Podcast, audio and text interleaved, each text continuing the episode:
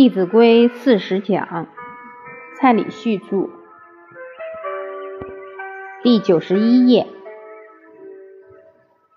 夫妻相处还要多一点幽默。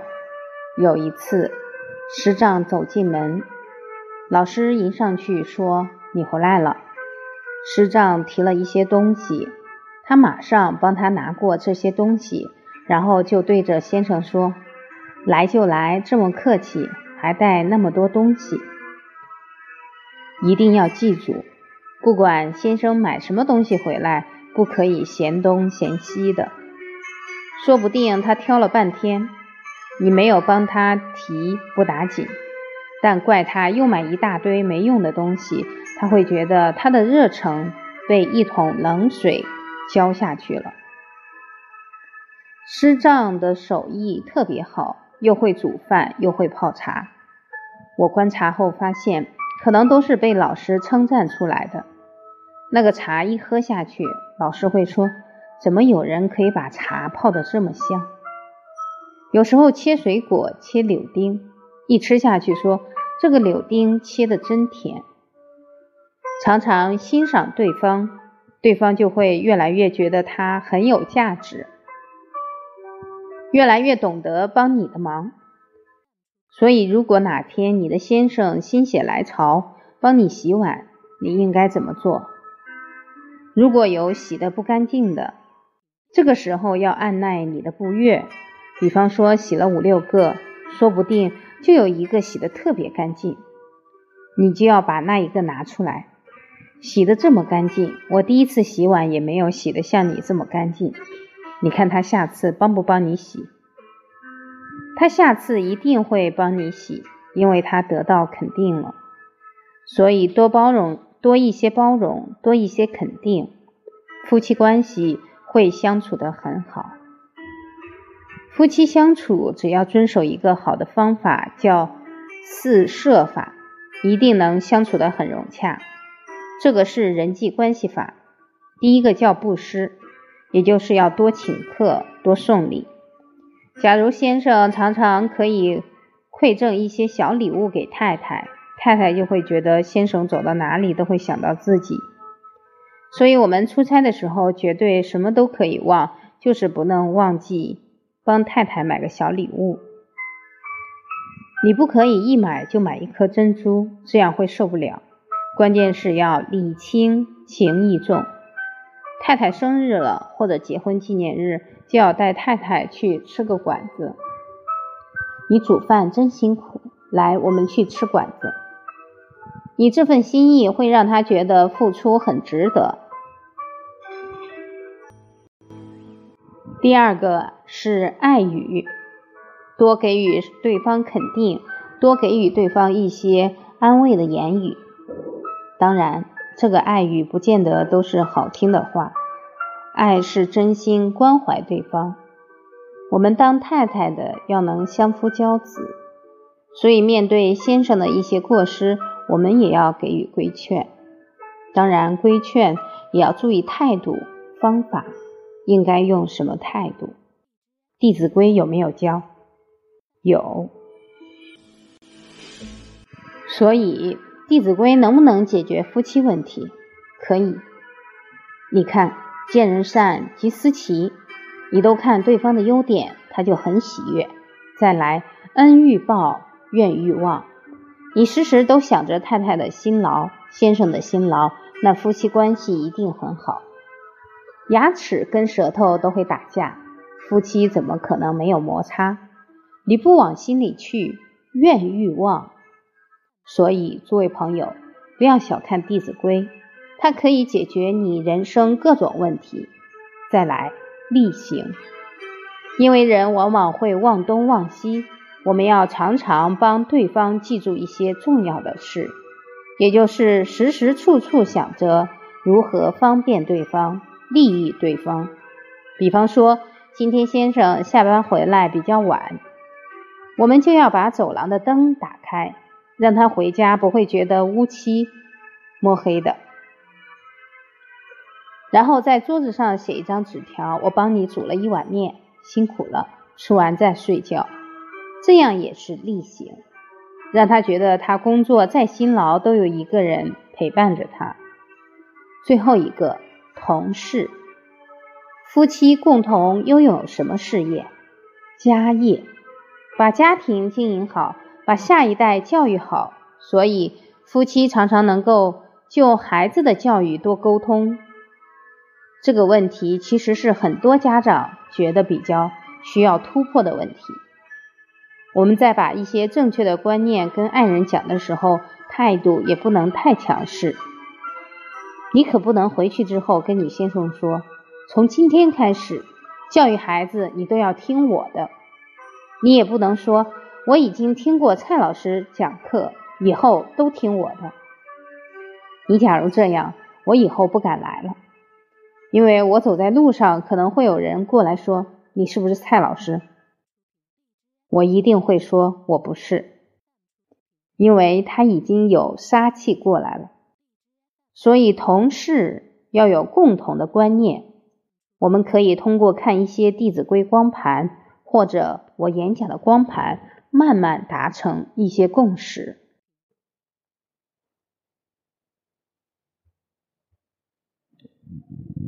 第十讲：如何教导孩子守规矩。诸位朋友，我们接着上一堂的课，居有常，业无变。我们的学业、事业、家业要好好经营，让父母能够安心。上一讲也提到，行业应该选择自己适合的，然后尽心尽力去发展，绝对不能好高骛远。很多人常常想快速致富，但天下哪有白吃的午餐？当有这种很想快速致富的念头，欲速则会不达，因为他的心非常躁动。一个人心躁动的时候，会不会下对抉择？很困难。比方说，一个医院很有名的医师想自己开家医院，来找他看的病人很多。可是我们要想一想，不只是因为他医术好。还因为医院有很好的管理和制度，在这个医院已经这么长的时间，有很多人成就了自己工作的稳定，所以不能只想到自己很不错，要有大发展。然后就在原来的医院对面又开一家，自己来做老板，又有可能还带了其他的同事一起出去开，这样的做法很有可能会失去什么人和。我们做人要稳扎稳打，不可躁动，而且比好聚更重要的是好散，否则积攒下来的怨气将阻碍你事业的发展。而生命当中的财富绝对不是你去争就可以争得到的。俗话说：“命里有时终须有，命里无时莫强求。”我们在前面也有提到。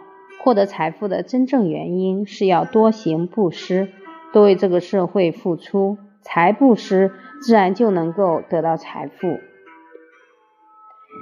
像香港的首富李嘉诚，他每年捐的款项都非常大，他是汕头人，致力于汕头很多公共设施的改进，以回馈乡里。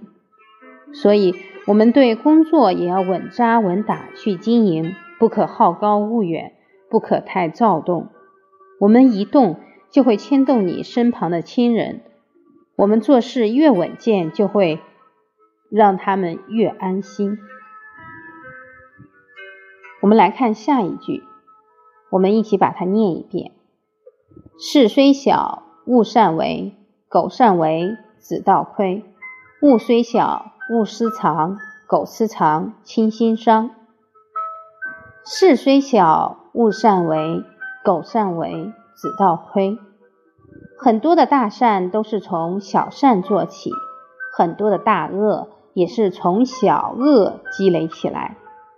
所以刘备给他的孩子一句很重要的勉励：勿以善小而不为，勿以恶小而为之。孩子在家庭当中的一言一行，你都太随便了。往后孩子出去就会犯大过失的可能性。当然，要让孩子勿善为，首先我们家长要勿善为，要先当榜样给孩子看。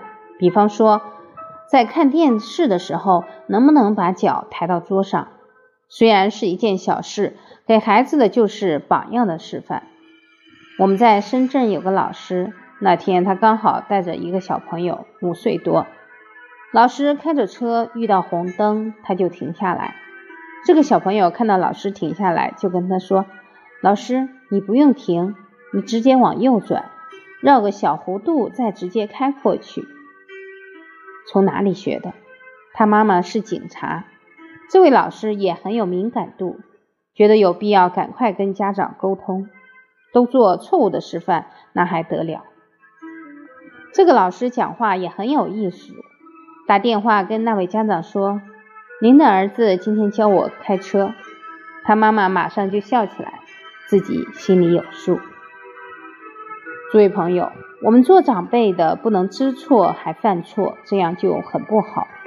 很多细节之处，我们要有敏感度，要给孩子当榜样。当你有这样的态度，保证你会觉得自己的德行、学问也在与日俱增。对孩子有很多的事要多多叮咛，尤其在安全方面，否则有可能会造成生命的危险。那哪些方面要提醒？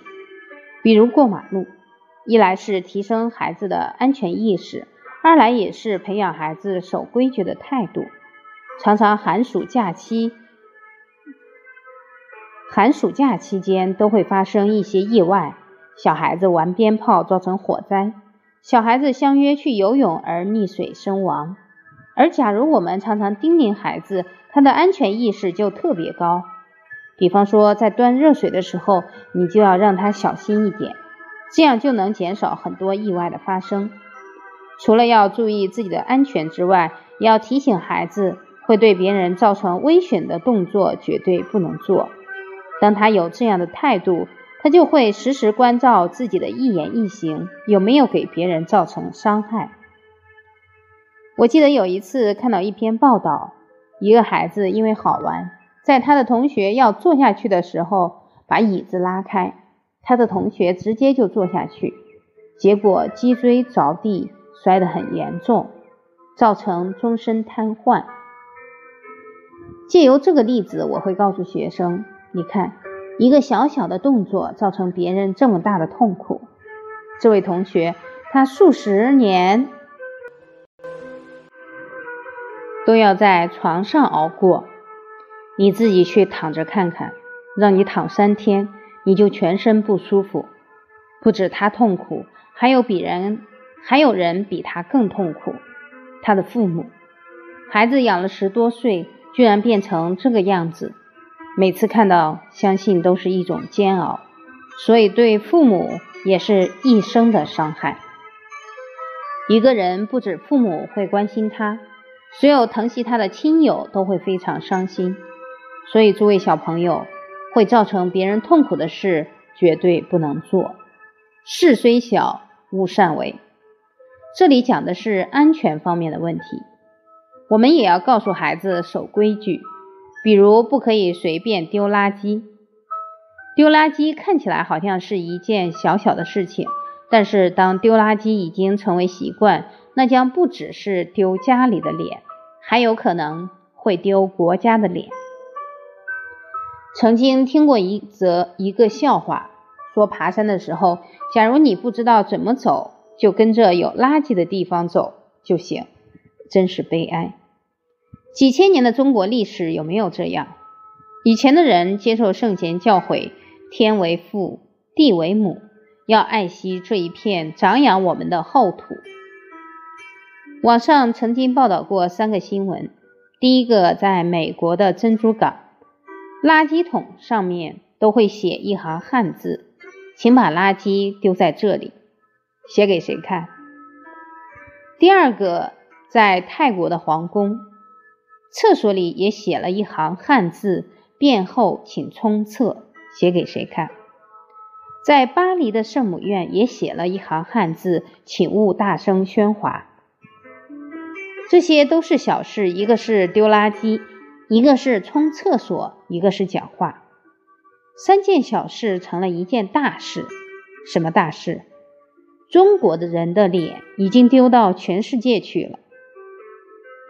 我跟小孩子讲这些事，小孩子会说：“老师，把它擦掉。”我说：“怎么擦？你做了错事，人家要讲你，你把他的嘴巴捂住，人家就不讲了吗？你捂得住一个人的嘴，捂得住全部人的嘴吗？如果不想丢自己国家的脸，就要从自己好好做起，不要乱丢垃圾，处处维护公共卫生、公共秩序。”诸位朋友。你们去过泰国皇宫吗？去过法国巴黎吗？我相信大多数中国人都没有去过。能去的都是哪些人？留学生，很有财富的人，有一定社会地位的人。所以，通通是社会上有地位或者是高学历的人，但是起码的生活规范都遵守不了。这也透露了学历。不代表教养，学历不代表会做人，而教育最重要的是要教导一个人做人做事的正确态度。学校里面假如没有办法教这个，那家庭教育就要首先把基础扎好才是。其实学校的老师都很尽心尽力的在教，但是因为每一个人要面对几十个孩子，确实不容易。所以需要家长非常积极的跟老师多配合，这样孩子就很容易学会守规矩。